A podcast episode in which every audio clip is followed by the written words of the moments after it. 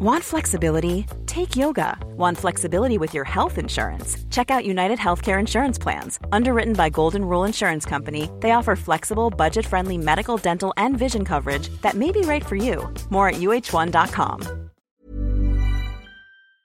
Cet épisode de Nos Ciné vous est proposé en partenariat avec Séance Radio, la radio 100% cinéma, et c'est une production Binge Audio. Binge. Bonjour. C'est moi Orson Welles. J'aime pas trop les voleurs et les fils de pute.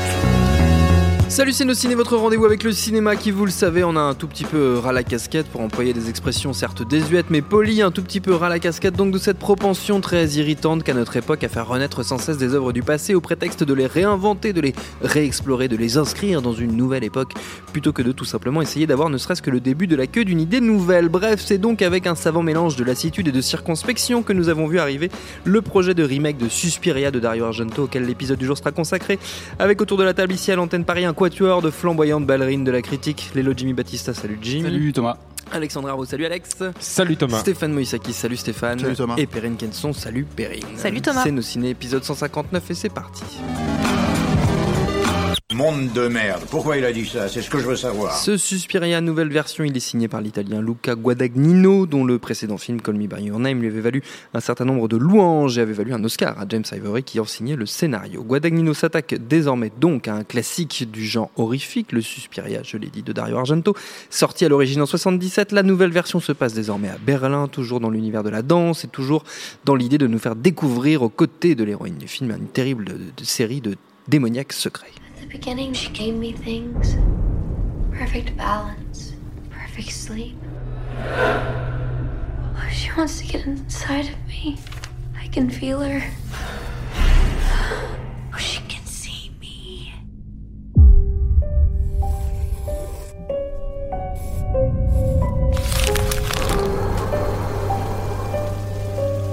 When you dance the dance of another, you make yourself in the image of its creator.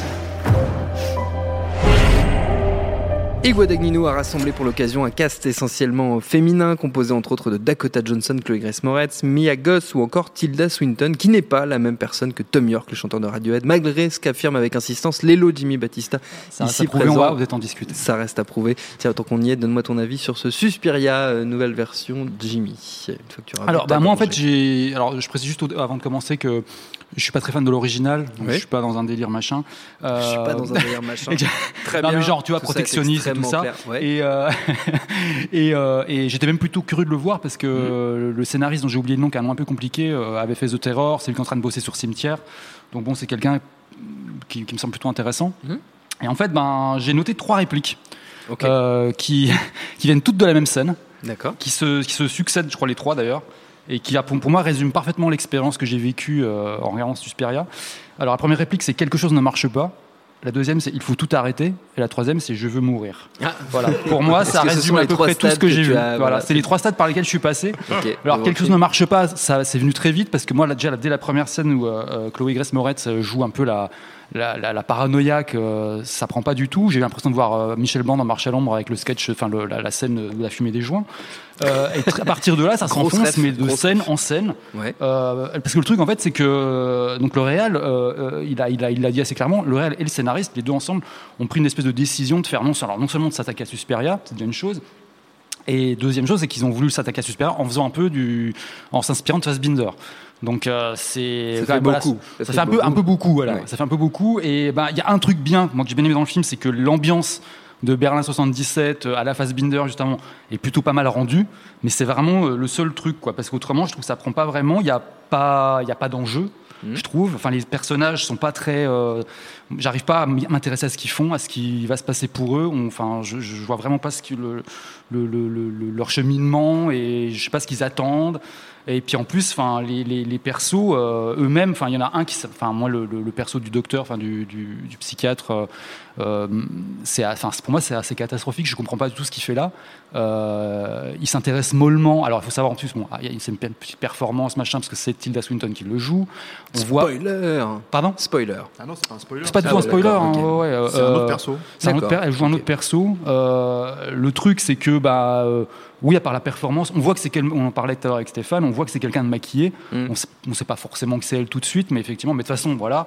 Et, et le truc, c'est que ça, il a une espèce de quête un peu bizarre, c'est-à-dire qu'il s'intéresse très mollement à l'académie de danse. Et il s'intéresse beaucoup plus à essayer de retrouver sa femme. Enfin bon, le mec, il est juif allemand, la femme a disparu en 43, on est en 77, euh, elle est pas partie avec le facteur, quoi. Euh, Avec les facteurs. voilà. Alors, je vous arrête avant Allez. que tout ça dérape et qu'ils finissent euh, tous euh, devant la justice. Peut-être couper ça. On va peut-être couper celle-là, ouais. Ouais. Non, puis en fait, le truc, enfin, le vrai truc problématique, c'est qu'il n'y a pas vraiment d'enjeu. Mais surtout, il n'y a pas de tension non plus. C'est-à-dire que c'est quand même un film d'horreur. Et bah, voilà, moi, je vois, enfin, j'ai juste vu deux heures et demie d'images qui défilent, qui défilent devant moi. Hmm. Je sais pas trop où ça va. Euh, c'est globalement assez poseur, assez- prétentieux aussi. Euh, ça montre beaucoup les muscles, quoi, comme on dit. Enfin, Mhm. c'est. euh, je me demande si vraiment Guadagnino a déjà vu un film d'horreur ou s'il aime vraiment ça, parce qu'il y a vraiment un côté, ouais, quelqu'un qui sort des beaux arts et qui veut se faire, enfin, s'attaquer au cinéma d'horreur, quoi. Moi, ça m'a, ça m'a, sur la fin, j'ai ressenti une espèce de de, de- de- d'envie physique de, de me barrer vraiment. Alors malheureusement il y avait beaucoup de gens sur la rangée, j'ai préféré pas les déranger, je suis Ah, resté jusqu'au gentil. bout et j'étais avec un pote en plus donc voilà, j'étais coincé de tous les côtés. le derrière moi. Voilà, voilà, le punk poli, c'est ça. C'est ça. Et euh, lui. C'est lui, Vous l'avez reconnu. mais par contre, je me suis vraiment senti super mal. euh, et alors, je- moi, je me suis dit, ah, c'est peut-être le film. Enfin, je veux dire, peut-être qu'il réussit à te faire sentir super mal, justement. Non, en fait, c'est juste, je pense, enfin, euh, je sais pas. Enfin, on a, on a quand même deux climax dans le film. Euh, il y en a un, c'est le spectacle de danse. Je spoil rien, hein, puisqu'on on se doute bien qu'il va, à force de répéter, moment, elles vont oui. jouer à un moment. Euh, bon, moi, j'ai bossé dans le milieu associatif. J'ai des trucs vachement mieux filmés que ça. Quoi. Enfin, je suis vraiment désolé, quoi. Et, et- et- et le climax de fin, qui est un truc gore. j'ai eu l'impression de voir Hellraiser 7 quoi enfin voilà, je sais pas quoi dire. Je sais pas quoi dire. C'est, c'est. En fait, je suis sorti de là. J'étais avec un, un pote qui travaille dans le cinéma. On s'est dit, on n'est même pas énervé, et c'est ça qui est chiant. Ouais. C'est-à-dire que on a pris l'habitude de voir des films Ouais. de deux heures et demie. euh, euh, Tu, tu m'as dit textuellement, euh, c'est triste, normalement, on, on devrait. on devrait sortir en- et brûler des voitures brûler quand des on voit un film voitures, comme voilà. ça. Ben non, on n'a plus envie. Quoi. Alors je sais pas Ah, si c'est l'âge. Je sais pas si c'est parce qu'on voit trop de merde. J'en sais rien. J'ai brûlé une trottinette. J'ai pissé sur une trottinette.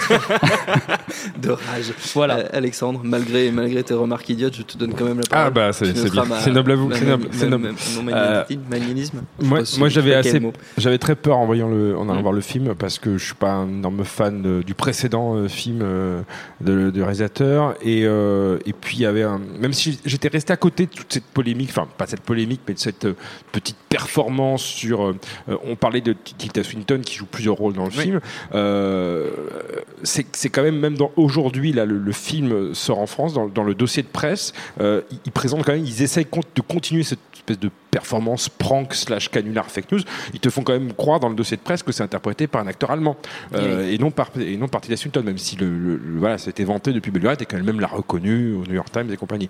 Euh, et donc tout, tout ce truc là, je trouve assez insupportable. Euh, c'est- c'est- ça fait vraiment euh, euh, blague de petit con, euh, comme pouvait l'être euh, un film de petit con à pas certains égards, Call Me mais J'arrête de tourner autour du pot. Suspiria, je l'ai trouvé démesurément long. Euh, Oui. Je suis quand même euh, souvent chier, deux heures et demie. Mais tout à l'heure, Lélo disait que euh, il s'attachait pas au personnage, qu'il voyait des images défiler, etc. Et ce qui est tout à fait euh, légitime comme euh, comme impression. Euh, moi, il se trouve que je me suis endormi vraiment dans le film. Enfin, surtout au début. Je- au début, j'ai eu quelques micro micro siestes, vraiment des micro naps. ouais. Euh, et, euh, et en fait, c'était assez cohérent avec ce que vit l'héroïne, euh, puisqu'elle-même a des cauchemars, elle est connectée à la merde, machin, etc. Et moi, cauchemars, hein. Moi, moi, je, moi, je, je- je vois- je vois le film justement, ce, ce côté, on ne s'attache pas au personnage, mais je vois ce film comme le côté euh, incohérent. Euh, je lui trouve presque euh, finalement une sorte de gageur, puisque moi j'ai vu le film comme un espèce de cauchemar qui culmine par ce, ce- cette fin absurde euh, et, et- et assez dégueulasse.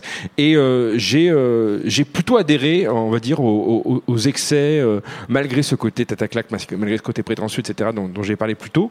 Mais j'ai assez adhéré au truc. Et puis il y a- y a quand on creuse un tout petit peu, il y a plein de choses qui, voilà, moi, me parlent. On, disait tout à l'heure que le Berlin des années 70 est plutôt bien restitué. Et il faut savoir juste comme ça, pour qu'on puisse euh, se rappeler du tournage de ce film-là, même s'il y a effectivement des plans extérieurs qui ont été euh, filmés à Berlin, l'intégralité des scènes extérieures est filmée dans une espèce d'ancien hôtel qui est en Italie, à Varese, pas très loin de Milan.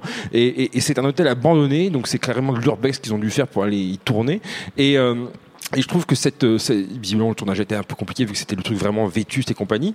Et je trouve que symboliquement ce côté, on entre limite par, pas par effraction parce qu'évidemment c'était un tournage avec autorisation, mais on entre dans une ancienne bâtisse qui a connu son heure de gloire et on va retrifouiller dedans, lui donner une nouvelle vie en la travestissant complètement, en faisant passer cet ancien hôtel italien pour un, centre de danse berlinois. Euh, finalement, ça correspond à à peu près bien au geste du, réalisateur et de son scénariste, puisque voilà, il s'attaque aux monuments, à Argento et compagnie. Euh, moi, honnêtement, si on m'avait dit il y a un mois euh, que, je serais euh, sorti sans pleurer des larmes de sang d'un d'un remake de Suspiria, qui, rappelons-nous, et je m'arrêterai là pour mon intervention, et quand même, il y a dix ans, on avait annoncé David Gordon Green pour le réaliser ce remake. Euh, et c'est quand même une coïncidence temporelle assez dingue que ce film-là sort donc euh, Oui. trois semaines après Halloween, Après version Halloween. David Gordon Green. Mm. Et au jeu ben, du slash suite, remake, reboot, euh, je pense qu'on a quand même. Moi, pourtant, j'avais pourtant apprécié hein, le, le Halloween version green, mais euh, on a quand même une proposition qui, euh, à défaut d'être totalement convaincante, là, euh, sort de la facilité. euh, allez, on efface les suites qui nous ont pas plu, euh, on refait une suite directe en faisant un peu de fanservice au passage, euh, et basta. Donc, euh, euh, grazie mille, signore Luca Trucnouche. non, non, non, non, non. On a dit pas, pas les, pas les accents et pas les lignes, pas les langues étrangères. Euh, Stéphane, Stéphane. Euh, alors, Ok, merci Stéphane.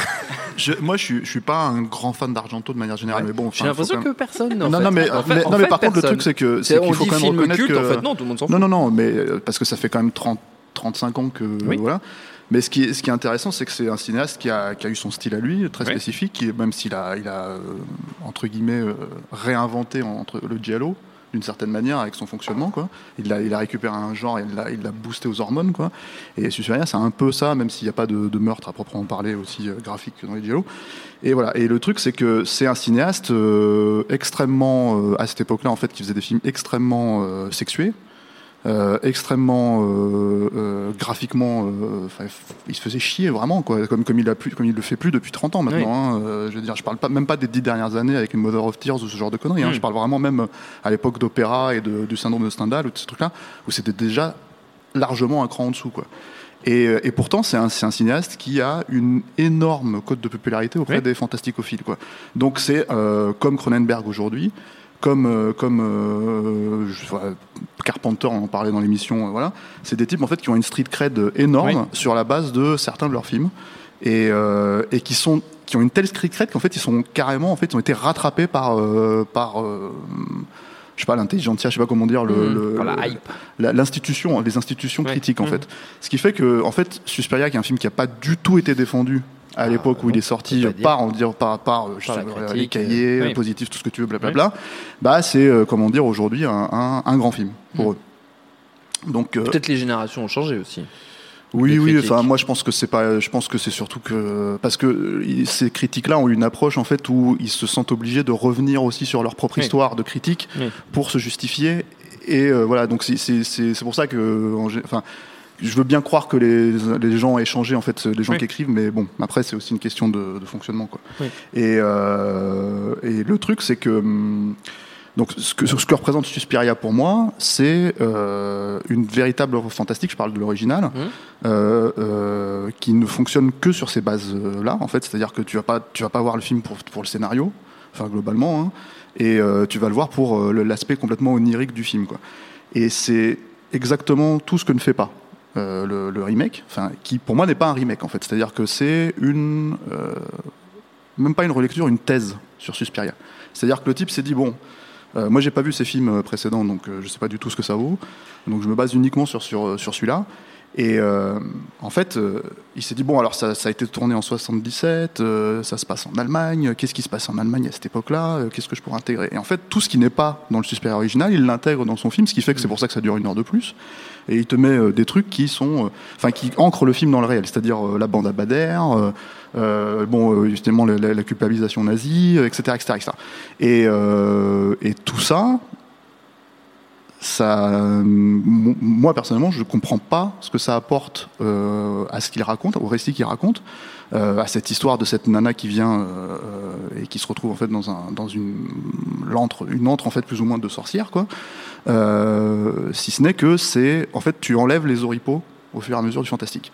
Donc c'est extrêmement chiant, parce qu'effectivement, pendant un moment donné, tu te demandes si tu es vraiment en train de regarder un film d'horreur. Je, je veux dire, le- le- la première scène horrifique du film, c'est, c'est, euh, c'est, euh, c'est- pour moi, le, enfin, le truc avec le cinéma de genre, c'est que c'est ce qui définit les réalisateurs. C'est-à-dire que c'est- si tu veux, si t'es vraiment réalisateur de cinéma au, propre, au, au sens où tu utilises les outils du cinéma, le cinéma de genre, c'est ce qu'il y a de mieux en fait pour, pour démontrer tes capacités de réalisateur de cinéma. Et ben en fait, à ce moment-là, ce mec que je connaissais pas, je me disais bon bah c'est un drame, il y a des chants contre chants un peu pourris, bon voilà, tu vois, mais on va voir ce que, on va voir quand les scènes arrivent. Et là, la première scène en fait de massacre entre guillemets, c'est-à-dire euh, c'est une danseuse. Qui décide de quitter le, le- le- la scène. Et euh, c'est euh, je crois que c'est Dakota Johnson qui reprend sa place. Je sais plus quel personnage reprend sa place. Et d'un seul coup en fait la- le fait que Dakota Johnson se mette à danser bah, la nana qui est en train de se barrer en fait elle, elle est dans une autre pièce hein. elle se fait disloquer avec les mouvements de voilà.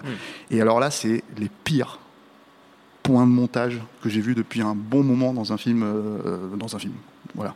Donc euh, Film monté par un ancien collaborateur d'Argento d'ailleurs. Mais pas sur Bah, ses meilleurs, hein, ouais, bon. sur les trois derniers. Donc, euh,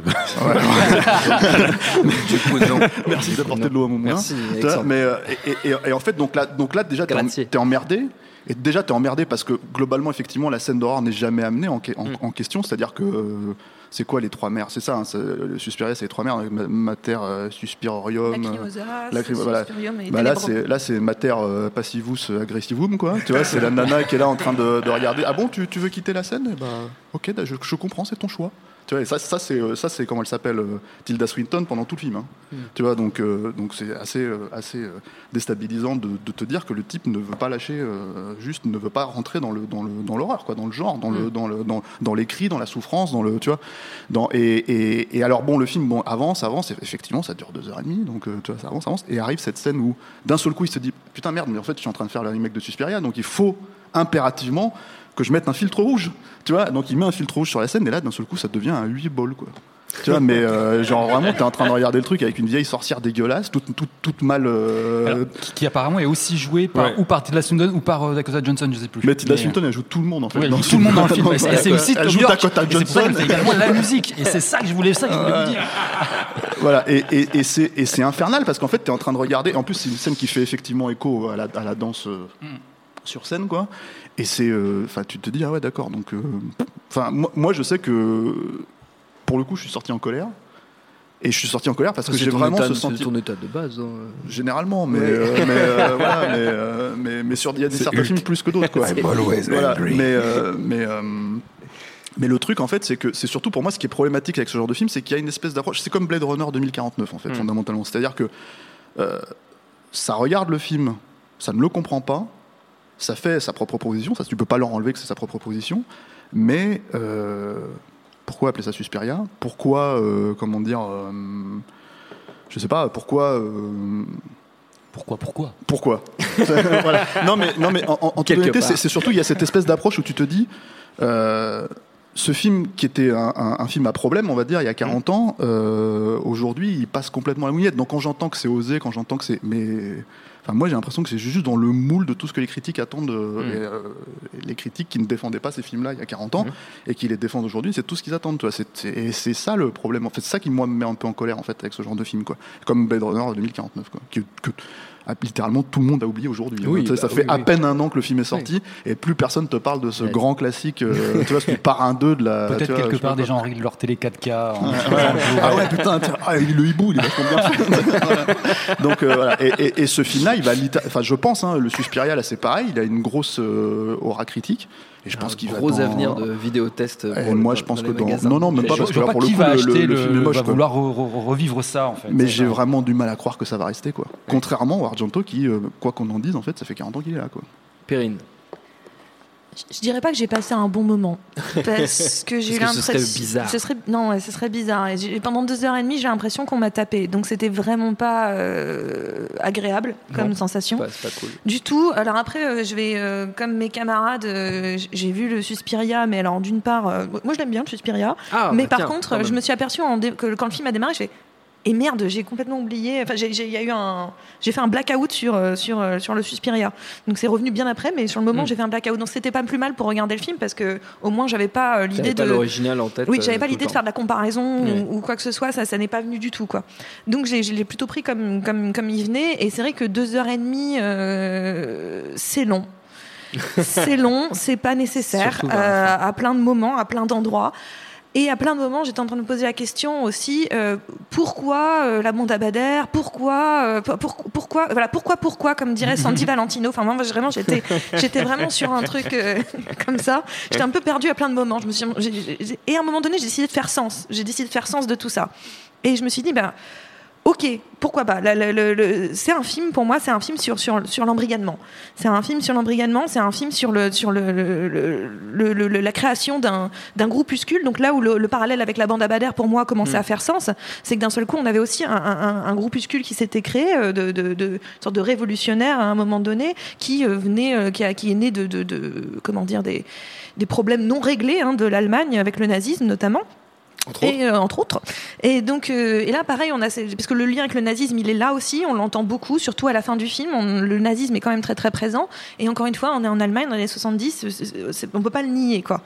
Et donc, euh, et en même temps, on a ces sorcières qui sont un groupe et elles essayent, elles ont une sorte de, de, de- de niche comme ça, de, de, de, de- c'est pas une niche le mot que je cherche, une pépinière, euh, où elles essayent de, de, de, de faire monter des idées à travers ces, perso- ces personnages, ces jeunes filles, par la danse, et elles vont en sélectionner quelques-unes. Et on a les trois stades un petit peu avec les trois actrices principales que sont Dakota Johnson, euh, Chloé Moretz, Grace- Grace Moretz. Moretz, ouais, Chloé Grace Moretz et, euh, et Mia Goss. Et on a euh, celle qui a tenté de résister, bah, elle s'en sortira pas, qui est, qui est- qui est Chloé Grace Moretz. Euh, celle qui ouvre les yeux, qui ne s'en sortira pas, euh, Mia Goss. Et euh, celle qui euh, adhère, mieux qu'elle adhère, elle, le- elle finit par Ouais, diriger. ouais, elle a spoilé tout le film. Ouais, quoi. t'as défoncé- littéralement. défoncé le film. Bon, c'est pas très grave. Bah, mais- on a dit qu'on avait le droit de spoiler dans cette émission. Oui, Moi, je spoil. vrai, vrai. Donc, euh, donc voilà, mais en fait, voilà, pour moi, il y a les trois stades un petit peu de, de, de, de, de, de- de l'embrigadement. Mmh. Euh, et je trouve que, ou bien de la résistance à cet embrigadement. Et là, quand j'ai vu le film là, à travers ces yeux-là, ce truc-là, ça m'a permis de faire sens du film. Ça m'a permis en tout cas de mieux l'intégrer, de mieux, le, de moins subir ce que j'étais en train de voir. Parce qu'en effet, je trouve que visuellement, il y a des choses très intéressantes.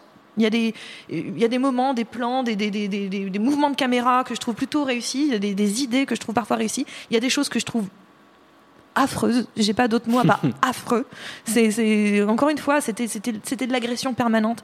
Donc je, je- j'ai, encore du mal à savoir ce que je pense réellement du film en termes d'appréciation. C'est le syndrome de stress post-traumatique. Il y, a- il y a de ça, il y a de ça, mais euh, je, tout ce que je peux dire, c'est que d'un seul coup, le film a fait sens pour moi et, et je trouvais qu'il avait, euh, il avait cet intérêt-là et c'est là que pour moi, il commençait à vraiment euh, bah, prendre sa distance du moins avec l'original et à me raconter quelque chose d'autre, en tout cas, à me raconter quelque chose. Que ça intéresse ou pas les gens, je m'en fous, c'est juste qu'au moins il me racontait quelque chose, un minimum. Et, euh, et puis on sent qu'il a l'idée quand même d'en faire une suite parce qu'il y a cette scène post-générique euh, où euh, on Ah, appelle les trois les- autres sont sortis avant la fin du générique, visiblement. On appelle Non, les- non, les-. Ah, parce que c'est annoncé même avant le titre. hein, c'est en Ouais. six actes et Ouais. un épilogue. Et donc c'est l'épilogue. Ah la merde. Et on, a- on annonce les, les autres euh, Mother. Quoi. Donc en fait, en soi, euh, pourquoi pas hein. Mais je sais pas avec quoi il va pouvoir se, se- se raccrocher. Mais l'idée, en tout cas, d'un seul coup, de vouloir, comme disait Stéphane, de vouloir l'ancrer dans le réel, de vouloir le ramener au réel, euh, me dérangeait pas du tout. En fait, je trouvais que d'un seul coup, le contexte me plaisait bien.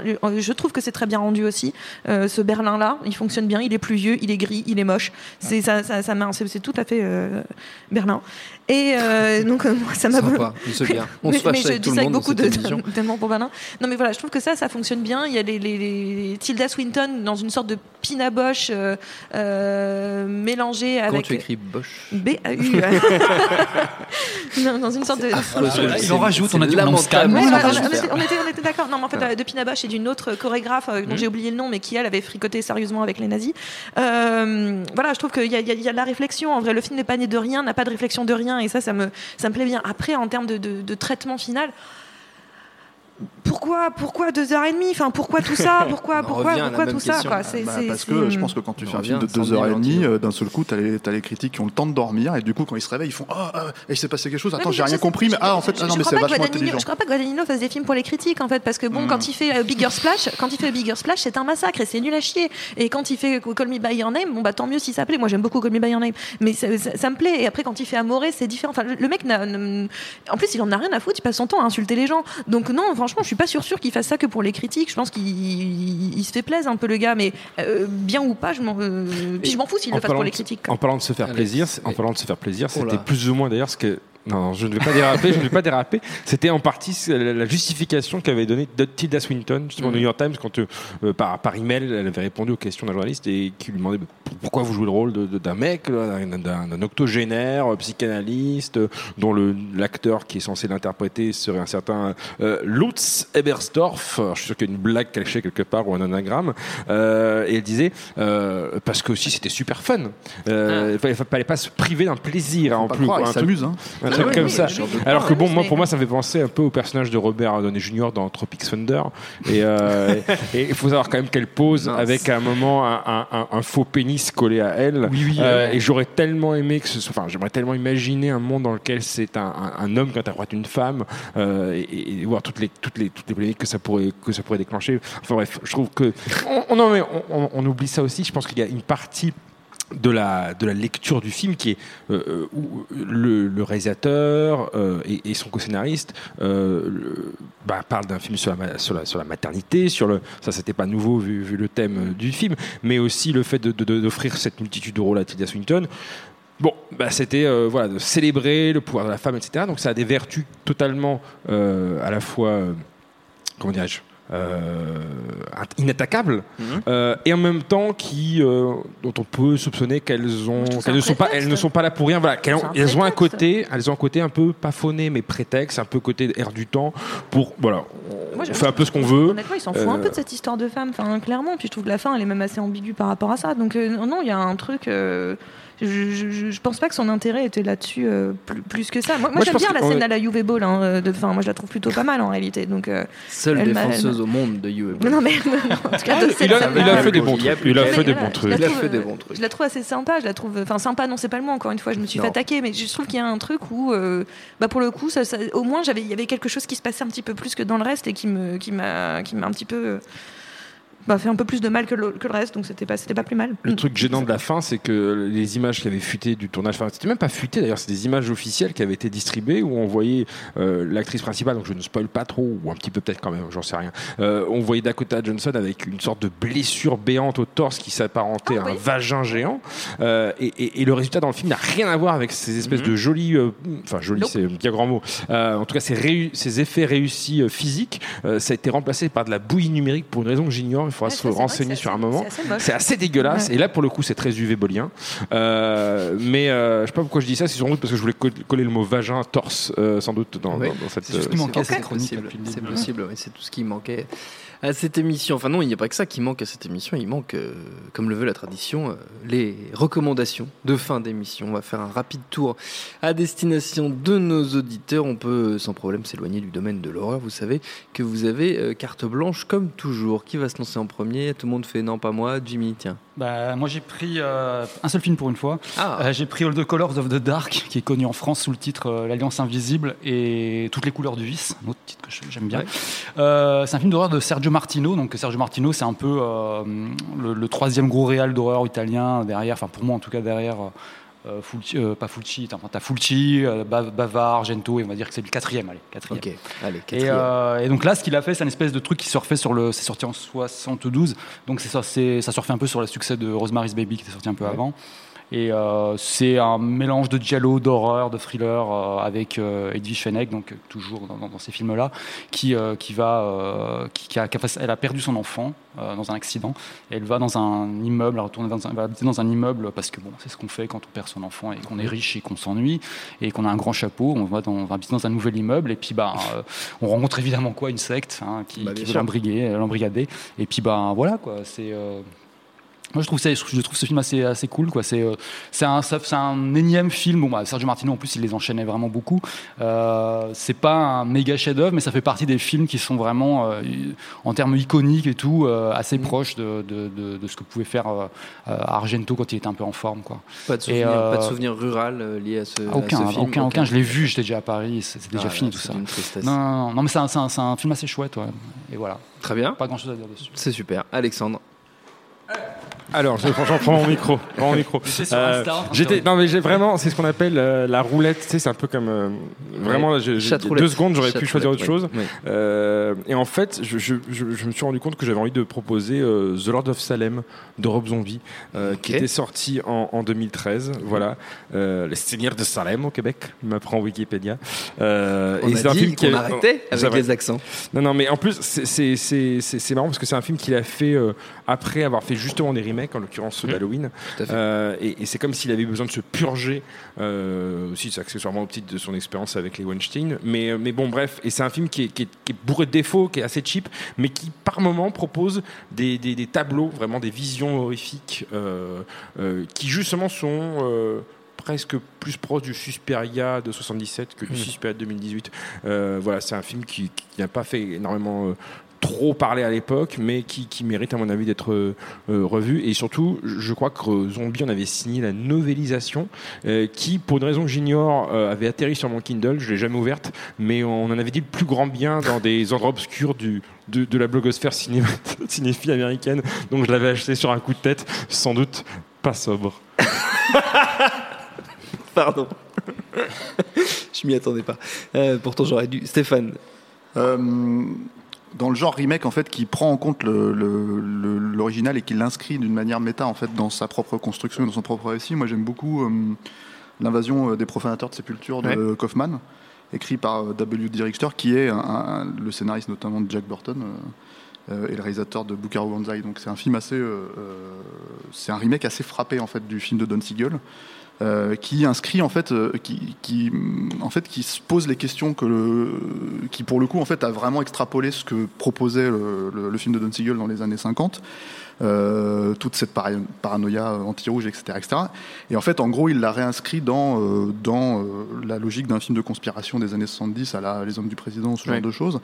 Donc tout ça, en fait, ça sert vraiment le récit et ça fonctionne très très bien. Et pour le coup, ça parle de son époque, contrairement, je trouve, au Suspiria actuel, qui parle de... On sait pas de quoi il parle, mais voilà.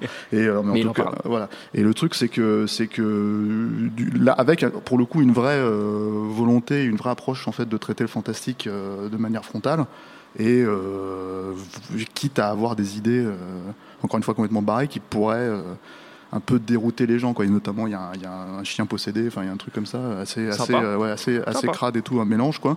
Et euh, assez, ça peut être passé pour un truc un peu Z, mais, Mm. mais, mais c'est complètement, en fait, ça se fond dans l'ensemble.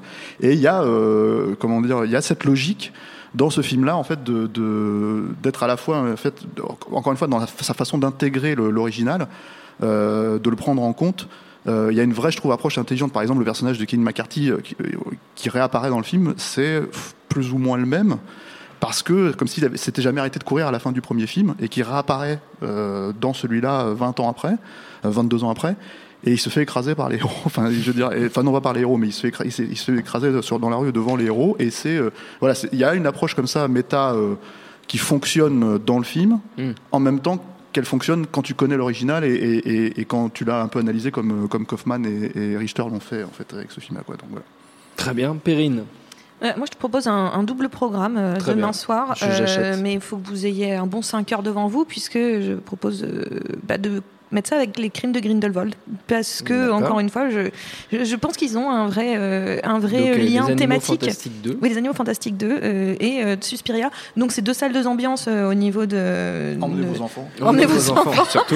Voilà, c'est un peu de salles d'ambiance, mais bon, il y a ce même côté un peu, un peu sombre. Il y a... Mais encore une fois, on est, on est dans, dans ce lien, l'embrigadement, ce lien euh, euh, avec l'histoire, avec le, le- le- le nazisme évidemment, dans les deux cas, euh, et, euh, et aussi euh, l'idée euh, du euh, bah, si t'es pas avec moi, tu. Tu, tu, tu brûles. Euh, donc euh, non, il y a, y un, il y a cool. un truc. euh, voilà, non, je pense que les deux films ont vraiment un, euh, étonnamment, et c'est étonnant qu'ils sortent le même jour en vrai, Mhm. parce que sur deux choses très très différentes et pas du tout la même approche, rien à voir, rien à voir les deux films, euh, bah, ont des thématiques vraiment vraiment similaires, et je, je, je- je pense que ça serait intéressant presque de s'amuser de faire une étude comparée des deux films en fait. Je pense que Bah, ça serait pas mal. Donc j'encourage les gens qui ont 5 heures devant eux demain. Mm. à se lancer dans ce, ce double programme. Très bien, notre temps est écoulé. Merci à tous les quatre. Merci à Quentin à la technique. Merci à l'antenne pareil pour l'accueil. Rendez-vous sur binge.audio, le site de notre réseau de podcast Binge Audio pour retrouver toutes nos émissions, le programme des prochaines, les dates d'enregistrement en public si vous voulez venir nous voir. Et puis en attendant, on vous dit à très vite. Binge. Et tout de suite, un message de notre partenaire. J'adore mon boulot. Vous êtes la crème de l'aristocratie française. Vous avez compris ce que je vous ai dit? Oui, cancer du poumon, inopérable. Next épisode, c'est le nouveau rendez-vous 100% série de Séance Radio avec Charline Roux et son équipe. On ferait mieux de les gars. J'ai fait du mal. J'ai compromis des missions. Des policiers français, on peut les acheter, pas les tuer. Next épisode, le mardi à 19h sur Séance Radio est disponible sur toutes les applications podcast.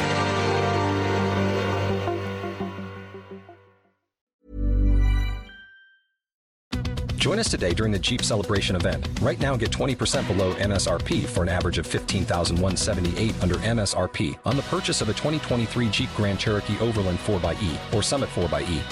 Not compatible with lease offers or with any other consumer incentive offers. 15,178 average based on 20% below average MSRP from all 2023 Grand Cherokee Overland 4xE and Summit 4xE models in dealer stock. Residency restrictions apply. Take retail delivery from dealer stock by 4 1. Jeep is a registered trademark.